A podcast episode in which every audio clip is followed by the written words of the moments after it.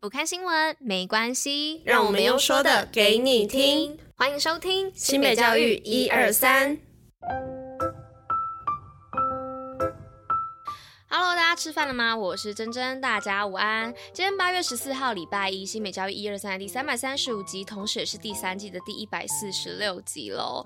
那暑假不知不觉的，大概在半个月就要结束了。其实应该是要提前赶快，就是准备一下收心的心情，不然每次就是可能到开学前一个礼拜的时候，我以前都会觉得很痛苦，因为会觉得哦，又要回归那个正常的生活了。那如果是有在打工的同学呢，应该就还觉得蛮习惯的啦，因为毕竟就是上班嘛，就要正常的早起，那也就是提醒大家喽，就是暑假快要结束啦，要赶紧收心啦。好啦，那接下来呢，就进入我们今天的活动跟新闻吧，Go Go！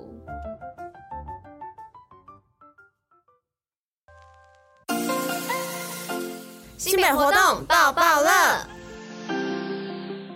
那今天活动报报乐要来报什么呢？是暑假超前学习的好机会。那新北市教育局呢，携手四间顶尖大学开课喽。那是由中央大学、政治大学、清华大学以及阳明交通大学哦。那只要上新北市高中与大学共创学习媒合平台，就可以免费报名哦。那新北市高中数位教学专区啊，是专门为新北市成立的育网专区哦。那一百门以上的免费课程，那涵盖了十八学群的线上课程自主选课。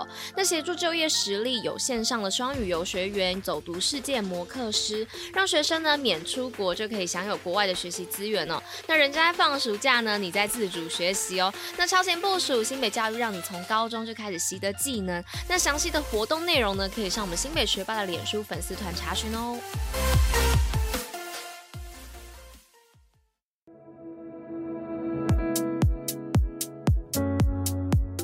那首先呢，今天第一则新闻的部分要来跟大家分享新北技职 Upskill 国际产业建学首波暑期赴德国深化学习交流。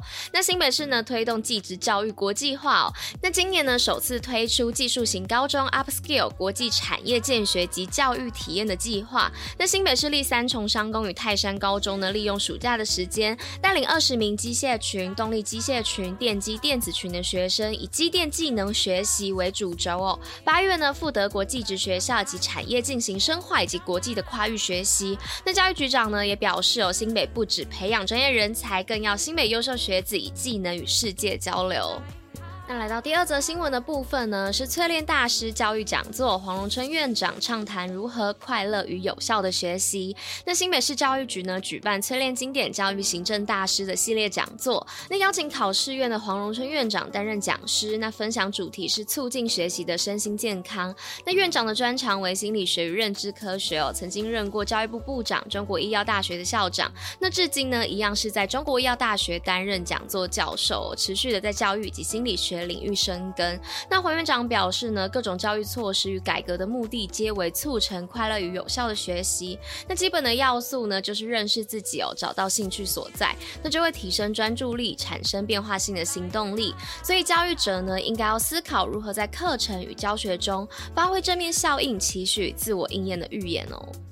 那接下来呢，是新北市高中新进教师研习，首推双语学习与数位辅助。那新北市教育局呢，在新北高中举办一百一十二学年度高级中等学校新进教师及代理教师的职前讲习。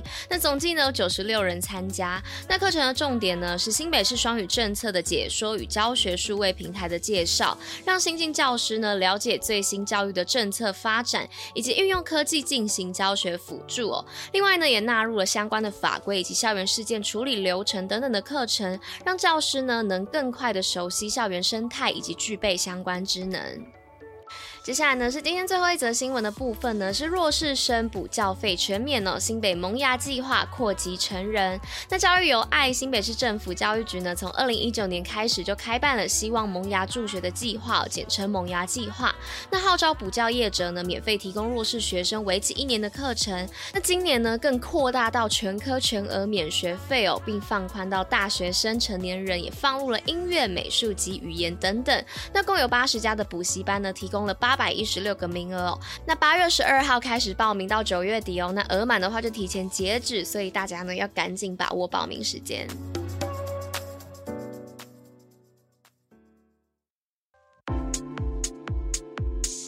西北教育小教室，知识补铁站。Hello，大家，今天的知识补铁站要来跟大家分享什么呢？大家有想过吗？我们搭飞机的时候吃的飞机餐啊，如果没有吃完，甚至连动都没有动过的话，这些没有被吃掉的飞机餐会跑到哪里呀？